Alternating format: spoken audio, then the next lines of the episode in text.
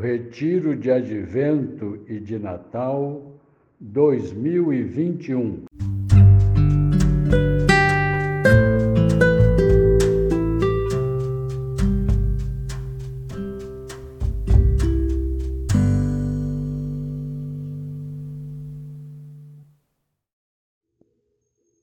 Dia 2 de janeiro de 2022, domingo da Epifania.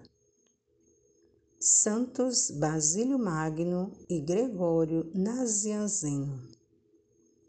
Vimos a sua estrela no Oriente e viemos adorá-lo.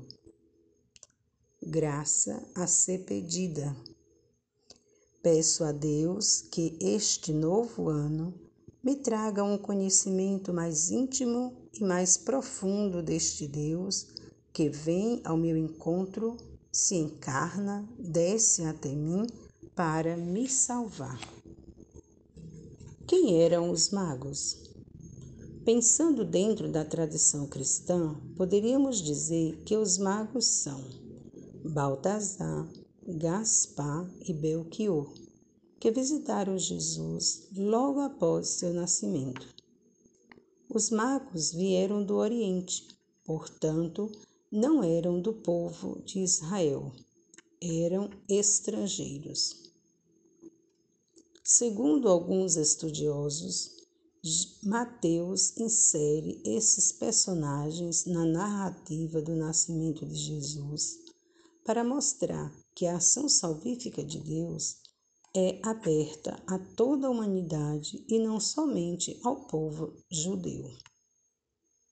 Na oração, posso me deter na pergunta dos magos: Onde está o recém-nascido Rei dos Judeus? Mas posso refletir também sobre a atitude do rei Herodes ao ouvir essa pergunta. O texto bíblico nos diz que ele ficou alarmado Posso pensar que ele não suportou a ideia de outro rei. Ele age com astúcia. Quer que os magos descubram onde esse bebê está e volte para informá-lo, pois também quer ir adorá-lo, mas, na verdade, quer tirar-lhe a vida. Posso trazer aqui minhas atitudes. Quantas vezes confesso a fé e sou capaz de matar com meu modo de agir no ódio ao irmão, na construção de um Deus que não corresponde ao Deus revelado por Jesus, mas um Deus conforme minha conveniência, meus interesses. E quantas vezes pessoas que não confessam essa fé são capazes de fazer uma experiência do Deus revelado por Jesus, amando com uma grande intensidade e fazendo coisas que me desconcertam. Por isso, é preciso estar atento, atenta. Não basta dizer que Jesus é o Senhor. É preciso deixar que Ele possa ser o Senhor em minha vida e viver como ele ensinou. Caso contrário, corro o risco de ser como Herodes, fechado, fechada em minhas ideias, meus interesses, meu mundo e não descobrir a estrela que brilha trazendo luz às minhas sombras, trazendo a revelação de Deus.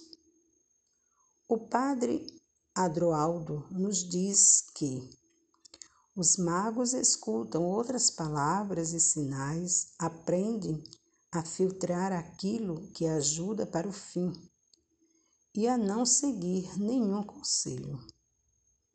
Poderíamos dizer ainda que é Deus se manifestando a todas as pessoas que, como os magos, souberam discernir quais eram os interesses de Herodes e tomaram outro caminho. Eu também preciso saber qual caminho estou tomando. Se vou a Belém ao encontro do menino, que é um caminho aberto, acolhedor, caminho de vida, ou se tomo o caminho de Herodes, que é um caminho limitado, egoísta, de fechamento caminho de morte. Composição de lugar. Com o olhar da imaginação, veja o caminho desde o Oriente a Belém, considerando nesse caminho o comprimento, a largura, se é plano ou se segue por vales e encostas. Olhe também a casa onde se encontram Maria e o menino e como estava arrumada. Agora, releia o texto bíblico, contemple o caminho feito pelos magos até eles entrarem na casa onde o menino estava. Entre com eles nessa casa e faça a sua homenagem ao menino. Refletir para tirar proveito. Que presente eu tenho para ofertar ao menino Jesus? Olhando minha prática cotidiana, tenho buscado seguir por um caminho de luz ou me encontro num caminho de sombras e egoísmo, buscando meus próprios interesses. Olho, vejo, participo, reflito para tirar proveito. Faço um longo colóquio com Jesus menino.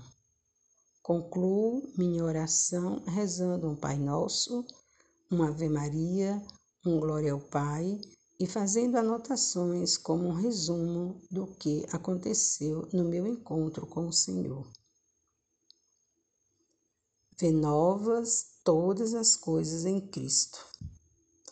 Continuou o caminho de Montserrat, pensando, como sempre costumava, nas façanhas que deveria realizar por amor de Deus tinha o um entendimento todo cheio das aventuras dos Amadis Gaula e semelhantes livros, e vinham-lhes ideias parecidas àquelas.